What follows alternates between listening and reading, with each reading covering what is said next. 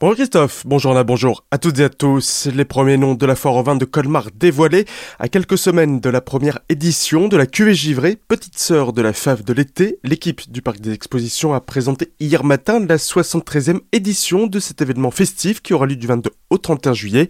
Après deux années blanches pour la foire au vin, les programmations oscillent entre report et nouveautés. Claude Le Bourgeois, directeur artistique de la fave, nous présente les artistes. Deep Purple déjà, et puis on y a ajouté euh, surtout Alan Parsons qu'on voulait vraiment avoir depuis euh, au moins une dizaine d'années. Ça s'est jamais euh, fait. Et puis cette année, bah, il s'est trouvé qu'il a accepté de venir. Et puis bien sûr la soirée euh, Tsuzuki d'Angèle, Jean-Baptiste Guégan entre autres. C'est vraiment des artistes qu'on avait envie de voir euh, à la foire. Et puis maintenant il y a des artistes nouveaux comme Julien Doré, comme Florent Pagny, comme Anne Silla. Les prochaines dates seront connues en début d'année prochaine. Les places sont déjà en vente depuis hier sur le www.foire-colmar.com et il faudra se dépêcher car certains concerts risquent d'être rapidement complets. Conseil municipal de Célestat hier au temps ce matin, une séance qui débute avec une série de questions de l'opposition, notamment au sujet du nouveau complexe de cinéma en Zédi Sud. Le maire Marcel Boer indique que le permis de construire vient tout juste d'être signé quelques minutes avant le conseil municipal, affaire à suivre. Budget. Dans la perspective de la préparation des opérations de fin d'exercice, la ville doit procéder à des ajustements liés à des dépenses imprévisibles au moment du budget initial.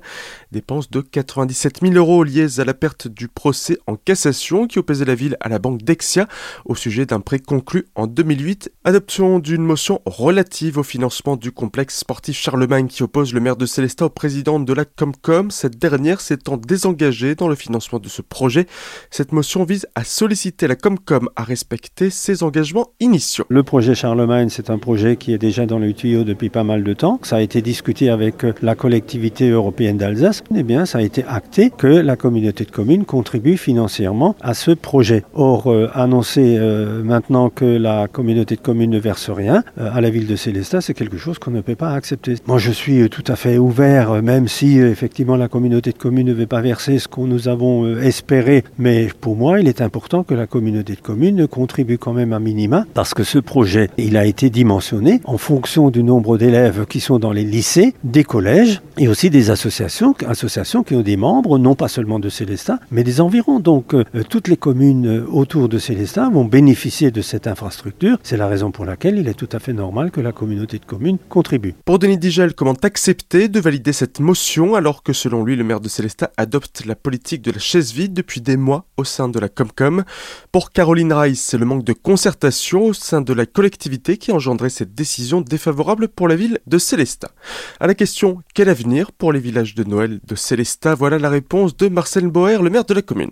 Ça, c'est une grande question. Hein. Nous sommes euh, là jeudi soir. Euh, les annonces ont été faites aujourd'hui. Moi, je suis euh, très inquiet parce que mettre en place le contrôle des passes sanitaires, c'est pas évident parce que dans ce cas-là, il faudra clôturer les différents marchés de Noël, hein, c'est-à-dire autour des chalets, mettre en place des points de contrôle, ce qui risque de faire un regroupement d'affluence à l'entrée de ces marchés de Noël. Je vois pas comment on peut solutionner ce problème. J'ose espérer que nous ne serons pas amenés comme en Allemagne les marchés de Noël ont été supprimés comme celui de Fribourg. Tout le travail qui a été fait, tout, tout l'investissement qui a été fait, et par les collectivités, et par euh, notamment les commerçants eux-mêmes, eh bien ce serait une catastrophe assez importante. Après de longs mois de travaux, c'est enfin la réouverture. À Colmar, le musée d'histoire naturelle et d'ethnographie était fermé au public depuis plus d'un an pour des rénovations dans le bâtiment.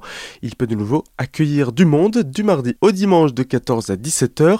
Il est possible d'y découvrir plusieurs expositions, biodiversité 2, crise de conscience, cartooning for tree ou encore insectes araignées shooting en Alsace.